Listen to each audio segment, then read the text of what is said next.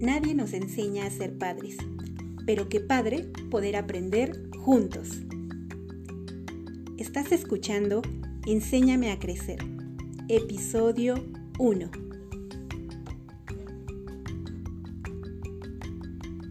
Hola, ¿qué tal? Mi nombre es Lisbeth Ángeles y es para mí un placer poder llegar a todos ustedes a través de este podcast. Mi objetivo es empoderar a mamás y papás y a todo aquel que desee saber a través de acciones, sugerencias y estrategias aplicables en el día a día que nos permitan acompañar a los niños en el fascinante viaje por su aprendizaje, porque la meta final es lograr su autonomía.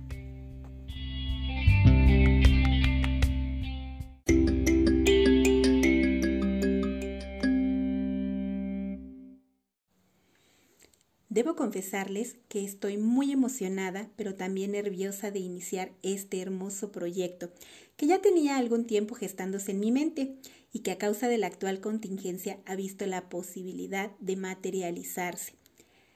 Hace poco más de un año me convertí en una apasionada seguidora y consumidora de podcast. La verdad es que no conocía este formato informativo y me pareció muy bueno, muy práctico porque puedo realizar a veces otra actividad y al mismo tiempo estar escuchando algún contenido que por lo regular siempre me deja aprendizajes muy valiosos. Y entonces decidí pues también aventurarme en este espacio para construir algo que a mí me apasiona mucho. Bueno, eh, al ser este el primer episodio, lo voy a dividir en dos partes. En la primera, voy a destinar un espacio para presentarme y platicarles un poco sobre mi formación y mi experiencia como maestra de educación especial. Y en la segunda parte voy a desarrollar de una manera sencilla, amena, clara, pero con el debido sustento teórico, el contenido del tema de hoy. Muy bien, pues comencemos. Como les mencioné al inicio, mi nombre es Lisbeth Ángeles Espinosa y mi formación de base es como licenciada en educación preescolar. No obstante, por azares del destino, en los 19 años que llevo de servicio, he tenido la oportunidad, pero sobre todo el privilegio de desempeñarme en educación especial dentro del servicio llamado USAER, que por sus siglas significa Unidad de Servicios de Apoyo a la Educación Regular. Este servicio de USAER lo brindan las escuelas de gobierno en el Estado de México. Somos, como lo indican estas siglas, un servicio de apoyo con la eh, reforma que se hizo al artículo tercero constitucional hace ya algunos años y con la finalidad de garantizar que los niños y niñas que presentan alguna discapacidad, algún trastorno, alguna dificultad en el aprendizaje, una aptitud sobresaliente o que enfrenten barreras para el aprendizaje, los servicios que anteriormente eran especializados, pero que se encargaban de atender a estos pequeños por separado, transitaron a un modelo en el que estaba presente el término integración educativa. Y entonces surgen estas USAER. Cuando yo me formé como educadora, nunca tuve la oportunidad de que en mis prácticas hubiera un niño o una niña con alguna discapacidad o algún problema en el aprendizaje en las aulas donde yo practicaba. Siendo sincera, hasta que me transfieren a educación especial es que me doy cuenta que esta población existía en las escuelas. Y bueno, esto atiende a una lógica. Eh, hace muchos años, como les repito, estos servicios eran separados. Se consideraba que los niños que tenían alguna condición como las que mencioné antes, pues no tenían cabida dentro de las escuelas regulares, así se les llama, eh, porque requerían de muchos apoyos adicionales y bueno, se consideraba que la mayoría de ellos no era educable en ciertos aspectos, por lo que en las escuelas donde se les atendía, pues regularmente se trabajaba con programas separados, eh, con contenidos que eran muy básicos, bajo este entendido de que mínimamente lo indispensable para la vida era lo que necesitaban aprender. Todavía en esa década de los noventas aproximadamente, cuando yo me formé, muchas familias solían esconder a sus niños y niñas que presentaban alguna discapacidad porque esto era motivo de vergüenza en las familias o motivo de burla para estos pequeños. Entonces, la mayoría de ellos permanecía aislados en sus casas y sin la posibilidad de educarse.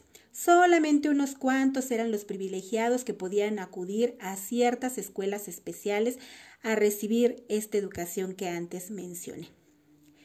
Sin embargo, pues yo tuve la fortuna de caer en este hermoso nivel que, desde luego, al no conocer, pues tuve la necesidad de continuar mi formación y capacitación de manera continua. Esto me ha permitido eh, seguir aprendiendo en diferentes espacios en relación a la discapacidad intelectual, a la discapacidad visual, auditiva, motriz, en relación a problemas de aprendizaje, trastornos del lenguaje, trastornos del neurodesarrollo, inclusión educativa, etc. La verdad es que desde que salí de la normal no he parado de aprender. Y bueno, aun cuando algunos años tuve la oportunidad de trabajar en educación primaria, la verdad es que para mí el nivel preescolar es el lugar donde he encontrado las mayores satisfacciones a nivel profesional y también a nivel personal. Porque si bien al llegar a la escuela nuestros niños ya cuentan con experiencias generadas en su entorno familiar, pues somos las educadoras quienes tenemos la posibilidad de sentar las bases sólidas para la educación y para la vida de nuestros alumnos. Y bueno, aquí me van a disculpar los varones que haya elegido el plural femenino para referirme a nuestra labor como educadoras. Sé que hoy en día hay más varones que incursionan en este nivel y que desempeñan un excelente trabajo, pero desde siempre la labor de educadora ha estado dirigida mayoritariamente a las mujeres. Ahora bien, Dentro de las principales funciones que el personal de las USAER tiene en las escuelas regulares donde prestamos este servicio, bueno, pues se encuentra no solo la atención directa a los niños y niñas que presentan alguna condición como discapacidad, trastorno, problemas de aprendizaje, aptitud sobresaliente, etc., sino que también nos corresponde realizar la orientación y la información a padres de familia la cual hasta antes de transitar a la educación a distancia, pues realizábamos en las escuelas de manera presencial. Una vez que nos son referidos los alumnos a la USAER para determinar cuáles son los apoyos que van a requerir y profundizar en su evaluación, pues tenemos primeramente una entrevista con los padres de familia para conocer cómo han sido los antecedentes de desarrollo, la atención que reciben estos pequeños en otros espacios fuera de la escuela. Y eh, regularmente, pues, para esto hacíamos citas periódicas con los padres de familia para conocer esta información y para informarles sobre acciones que ellos podían realizar para apoyar el proceso de aprendizaje de sus niños y niñas desde el hogar. Sin embargo, ahora que estamos en esta modalidad de clases a distancia, pues no solo nos centramos en el aprendizaje de nuestros niños, sino en acompañar con las herramientas necesarias a los padres, madres y o tutores de estos pequeños. Porque debemos reconocer que no todos los papás son maestros y no todos tienen los elementos necesarios para saber cómo acompañar este proceso en sus niñas y niños.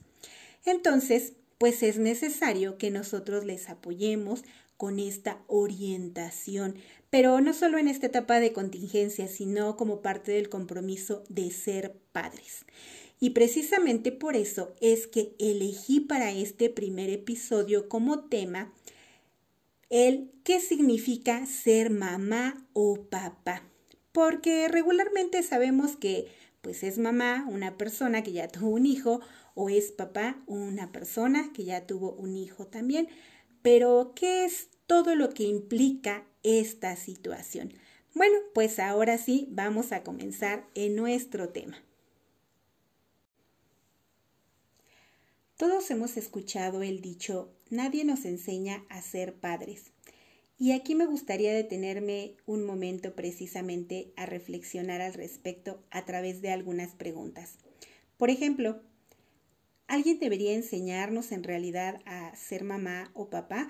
¿O esto se da de manera natural y en automático en cuanto nacen los hijos? ¿Cómo aprendemos a ser padres? ¿Por observación? ¿Por imitación? ¿De manera intuitiva? ¿Cómo podemos tener la certeza de que estamos haciendo bien nuestra labor como mamá o papá? ¿Hay alguna escuela para padres realmente? ¿Es algo que necesitamos aprender?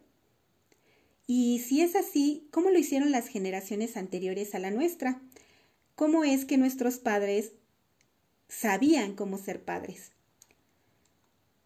Si bien son muchas las interrogantes que pueden surgirnos, podemos comenzar por señalar que la visión que se tiene hoy en día de la maternidad, la paternidad y de la infancia ha cambiado a través de la historia. Por ejemplo, en la Roma antigua, aproximadamente por el siglo 8 a.C., cuando un niño nacía, era colocado en el centro de una plaza. Si el padre lo alzaba entre sus brazos, significaba que este niño tendría la posibilidad de crecer en el seno de una familia. Si el padre decidía no levantarlo, en el mejor de los casos podría ocurrir que este niño fuera adoptado por otra familia. No era precisamente un acto de caridad. Se pensaba que si el niño lograba sobrevivir hasta cierta edad en la que fuera más funcional, podrían ocuparlo como un sirviente o como un esclavo. Suena bastante drástico, ¿no? Durante la Edad Media, Tres de cada siete niños no sobrevivían más allá de los tres años. Dentro de las teorías que explican esto se encuentra la indiferencia en las formas de crianza por parte de los padres de familia, porque se pensaba que el hecho de criar a un bebé representaba más dificultades que beneficios. A finales de esta época comienza a surgir una valoración de los niños a partir de los siete años en los casos en que alcanzaban esta edad o la superaban, porque se consideraba que para entonces podían ser útiles en ciertas labores, pero ya desde entonces a estos niños se les trataba prácticamente como si fueran adultos. Ya en la Edad Moderna, alrededor del siglo XVII, surge el concepto de niño y el término infancia. Con el comienzo de la Revolución Industrial, empieza a descender el índice de mortalidad en los niños y con ello se incrementa su esperanza de vida. Y para 1762, el filósofo francés Juan Jacobo Rousseau publica su obra titulada Emilio o de la educación, donde por primera vez plantea el percibir al niño como un sujeto que es totalmente diferente de los adultos y que requiere ser educado desde luego bajo circunstancias muy distintas a como se hacía antes. Es hasta el periodo de 1945-1946 cuando se funda la Organización de las Naciones Unidas y se crea el Fondo de las Naciones Unidas para la Infancia, mejor conocido como UNICEF por sus siglas en inglés. Y para 1948 surge la Declaración Universal de los Derechos de los Niños, hasta antes de la firma de este documento, los niños no eran considerados sujetos de derecho. Como podemos ver, la maternidad y la paternidad no es ni ha sido la misma a través de la historia. Quienes nacieron en las décadas de los 40 a los 60 aproximadamente todavía fueron educados con otro dicho muy popular. La letra con sangre entra que quería decir precisamente que para educar, para disciplinar y para corregir a un niño, pues era necesario el golpe. Quienes nacimos en la década de los 70 a los 80, todavía pertenecemos a una generación donde si bien ya se comenzaba a hablar de los derechos de los niños, la gran mayoría de nuestros padres poco se cuestionaban si los métodos de crianza que empleaban podían dejar secuelas a futuro a nivel emocional en cada uno de nosotros. Es a finales de la década de los noventas y ya con mayor auge a partir del año 2000 y en adelante que muchos psicólogos, pedagogos y defensores de los derechos de los niños comienzan a desarrollar y divulgar investigación sobre los efectos a nivel emocional de los estilos de crianza, los efectos que tiene la violencia en un niño desde temprana edad, eh, formas de crianza como la, la intimidación, la malnutrición, la falta de normas y límites, entre muchos otros aspectos que influirán en la formación de los niños y niñas y que se verán reflejados desde luego durante la adolescencia y la adultez. Bueno, como podemos ver, esta es una de las causas por las que nuestros padres no se cuestionaban si lo que hacían era lo correcto. Hoy en día esto ha cambiado Ahora bien, pasemos a definir este término de maternidad y el de paternidad. De acuerdo con la sociología, la maternidad se define como un rol social que se le designa o se le designaba hasta hace poco exclusivamente a la mujer por ser quien genera vida. Dentro de la antropología se le asocia a la fertilidad y a la fecundidad. Hoy en día nuestra, nuestra sociedad se está transformando y bueno, vemos diferentes roles de género y el ser madre no es exclusivo ya de las mujeres. De igual manera, para la sociología, la paternidad se asocia al varón que dentro de una sociedad patriarcal representa la figura de respeto, de autoridad, de protección y es el proveedor de muchos insumos que requiere la familia. Desde esta perspectiva podemos entender por qué aún hoy en muchos sectores de la población sigue arraigada la idea de que el cuidado de las niñas y los niños corresponde única y exclusivamente a las madres o mujeres de la familia, mientras que los varones son quienes salen de los hogares a generar el sustento familiar. Claro está que también esto se ha modificado hoy en día. Curiosamente en las escuelas pues vemos más eh, cotidianamente que hay papás que se involucran activamente en la crianza de sus hijos e hijas y mamás que por iniciativa o por necesidad económica también salen de casa a realizar eh, actividades para generar ingresos en el hogar. Sin embargo, con los cambios sociales también están cambiando todas las ideas y hoy en día podemos ver parejas que comparten esta igualdad de obligaciones y que ya no se rigen tanto por estereotipos de género, eh, a la mamá le toca esto, al papá le toca el otro, sino que realizan una labor más compartida.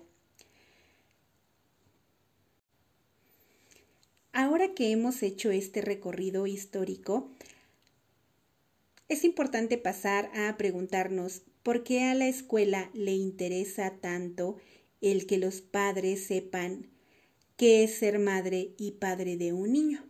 Bueno, voy a señalar que con la entrada en vigor de la Ley General de Educación, quedó legislado en su artículo 78 que las madres y padres de familia o tutores serán corresponsables en el proceso educativo de sus hijas, hijos o pupilos menores de 18 años, para lo cual, además de cumplir con su obligación de hacerlos asistir a los servicios educativos, apoyarán su aprendizaje y revisarán su progreso, desempeño y conducta, velando siempre por su bienestar y desarrollo.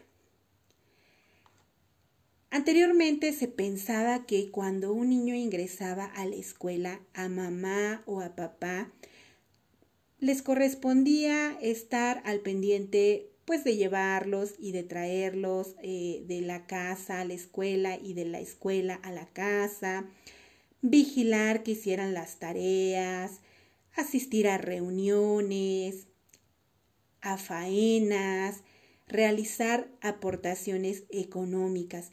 Y teníamos la idea de que con esto los padres y las madres de familia estaban cumpliendo con sus obligaciones.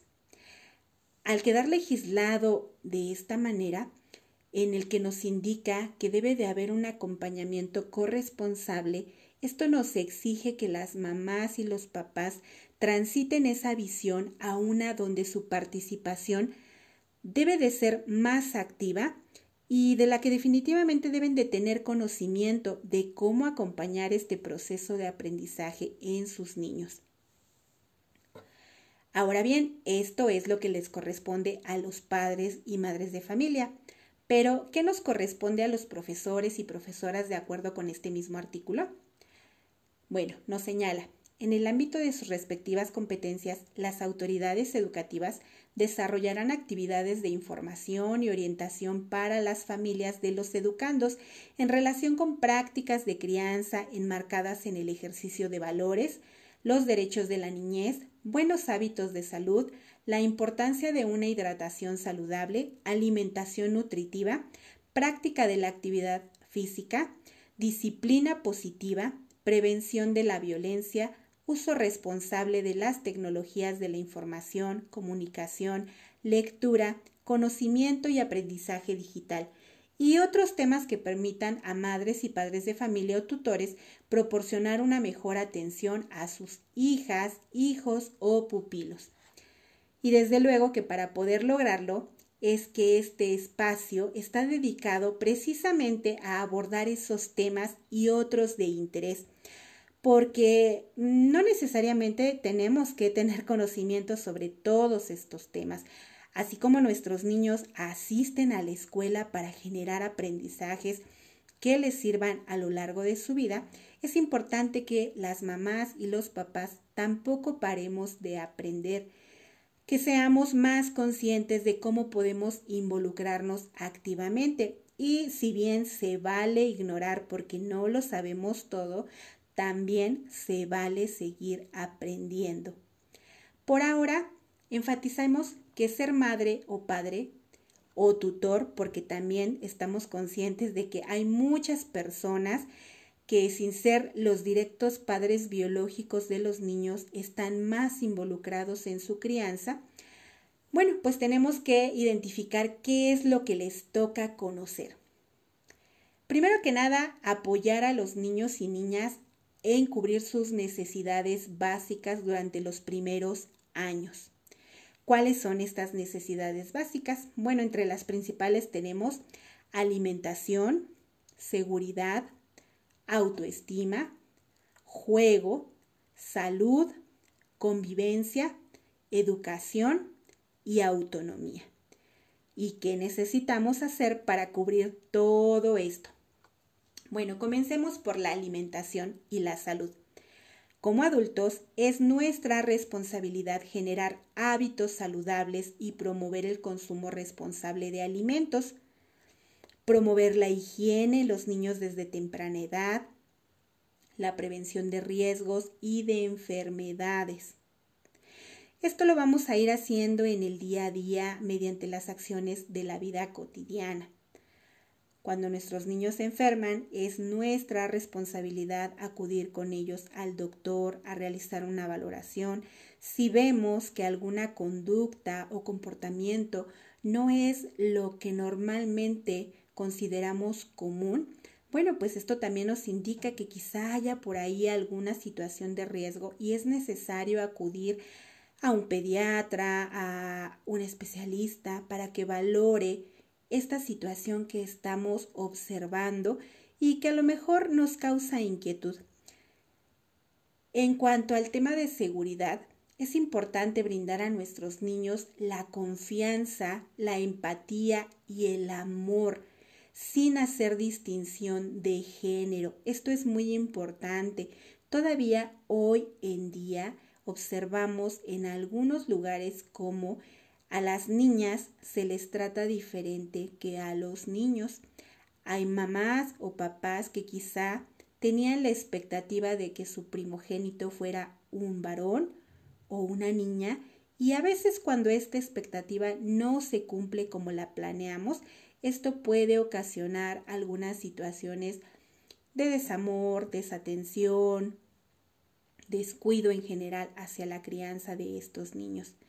Habría que plantearnos por qué teníamos esa expectativa, qué es lo que pretendemos llenar o cubrir en nosotros mismos al preferir a un hijo varón o a una hija que sea mujer.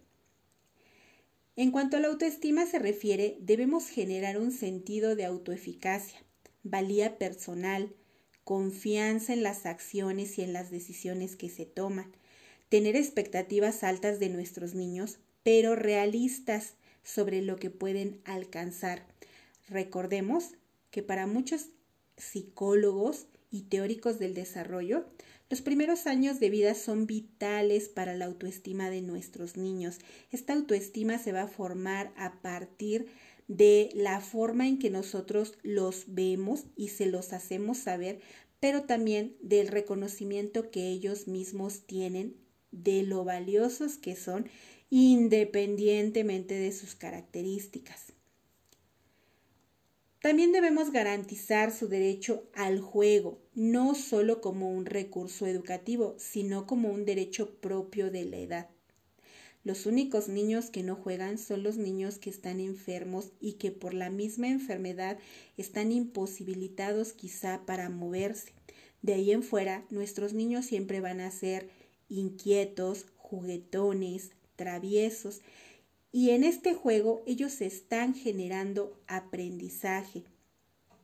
Por lo tanto, debemos propiciar espacios donde ellos tengan la posibilidad de jugar solos, de jugar libremente, de jugar con otros niños, pero también de jugar con los adultos que están a cargo de su crianza. En cuanto a la convivencia y a la educación, debemos garantizar que tengan acceso a la escuela y a otros espacios donde puedan convivir con sus pares, es decir, con niños de otra edad, similar a la de ellos. Ser partícipes activos de su proceso educativo e involucrarse generando ambientes enriquecedores y estimulantes a partir de los recursos con los que contamos en casa. Específicamente en este aspecto sabemos que no todas las familias tienen la misma condición social y económica y que desafortunadamente en nuestro país hay muchos sectores de la población que viven en extrema pobreza, en situaciones de marginación, de hacinamiento, no tienen quizá los niños un espacio propicio para crecer, para jugar, para convivir, para relacionarse con otros a lo mejor no llevan la alimentación adecuada porque la familia no alcanza el recurso económico para solventar los gastos de tres comidas al día, de diversión, de alimentación en general, eh, de diferentes actividades que ellos debieran de tener al alcance. Sin embargo, también hay experiencias muy enriquecedoras donde los padres de familia, aún con pocos recursos, logran hacer que sus niños crezcan en un ambiente suficientemente estimulante. Específicamente en relación a la autonomía, es importante tener en claro que la meta es lograr que nuestros niños y niñas nos necesiten cada vez menos al ser capaces de, de valerse por sí mismos, por lo que acciones como el descuido y la sobreprotección vulneran este derecho.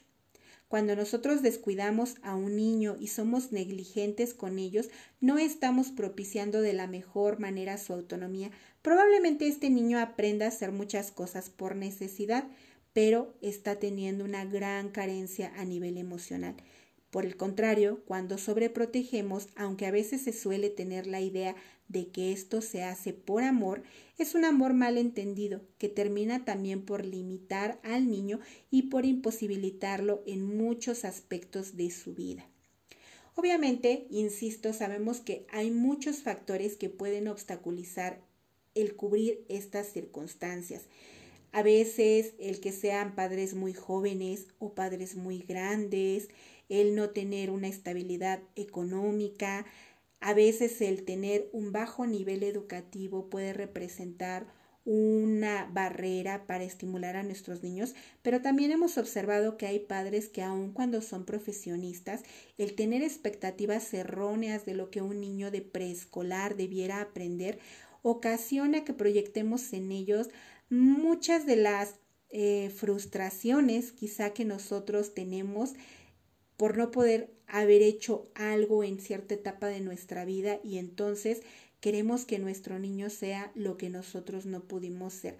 Todos estos factores van a influir en cómo nos desempeñamos como mamás y papás de nuestros niños. Si bien no podemos minimizar estos aspectos, lo más importante es que comprendamos cuál es nuestro papel dentro del hogar y que hagamos uso de la mayor cantidad de recursos con los que contamos y si sentimos que carecemos de, de recursos, pues que tengamos la apertura para adquirirlos. Por ejemplo, vamos a suponer que nos duele una muela y en la familia no tenemos un dentista.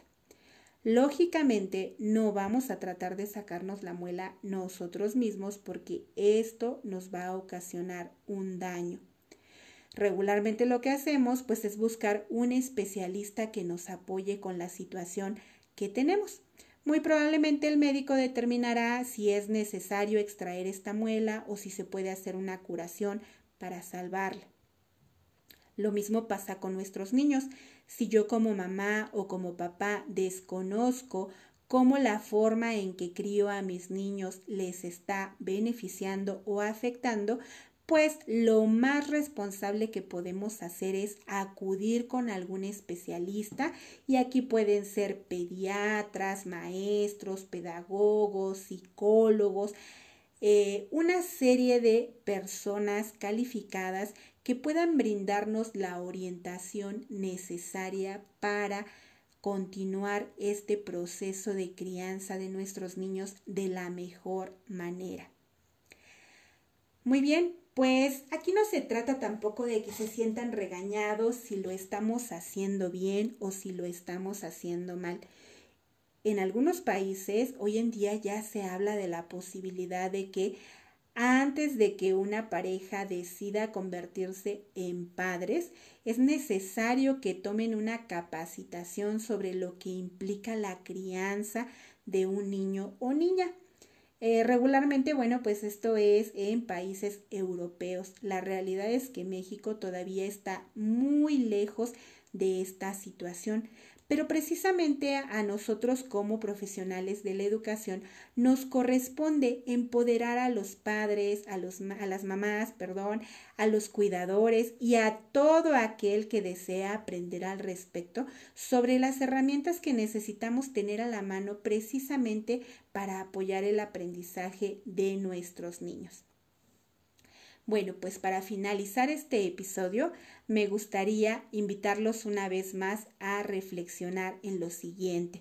Ya sea que decidan hacerlo por separado o si viven en pareja y tienen la posibilidad de sentarse a dialogar al respecto, que puedan platicar con relación a algunas preguntas con las que me gustaría cerrar y ya sea también que decidan escribirlas para eh, tener un poco más eh, la posibilidad de reflexionar con esta visión de ver las impresas, las preguntas, o bien que solamente lo hagan a nivel de diálogo. Pero lo importante es que dediquen unos momentos a cuestionarse al respecto. Y aquí van las preguntas. La primera, ¿tengo claro cuál es mi papel como mamá o papá de mis hijos ¿Conozco la responsabilidad propia de mi rol como mamá o papá? ¿En qué áreas reconozco fortalezas y o dificultades? ¿Qué puedo hacer para contar con mayores recursos? Estas son solo algunas sugerencias de preguntas que podemos considerar. A lo mejor al momento de sentarnos a reflexionar a ustedes se les ocurran algunas otras preguntas. Y bueno, en los episodios siguientes estaremos desarrollando diferentes temas, perdón, que pueden ser de utilidad para todos ustedes. La intención, como dije al principio, es empoderarnos. ¿Y qué es empoderarnos? Bueno, pues contar con los elementos necesarios para actuar con conocimiento y con conciencia. Pero cuando se trata de la crianza de niños y niñas, sobre todo con acompañamiento y con amor. Muy bien, pues espero que esta información sea de utilidad, que llegue en un momento adecuado para que ustedes puedan reflexionar al respecto, que haga eco en sus hogares y que les apoye en este camino de ser padres. Les agradezco haberme acompañado durante este tiempo y sobre todo ser parte de el comienzo de esta aventura que para mí es sin duda algo hermoso y que me llena de satisfacción. Bueno, pues me despido y hasta la próxima semana. Hasta luego.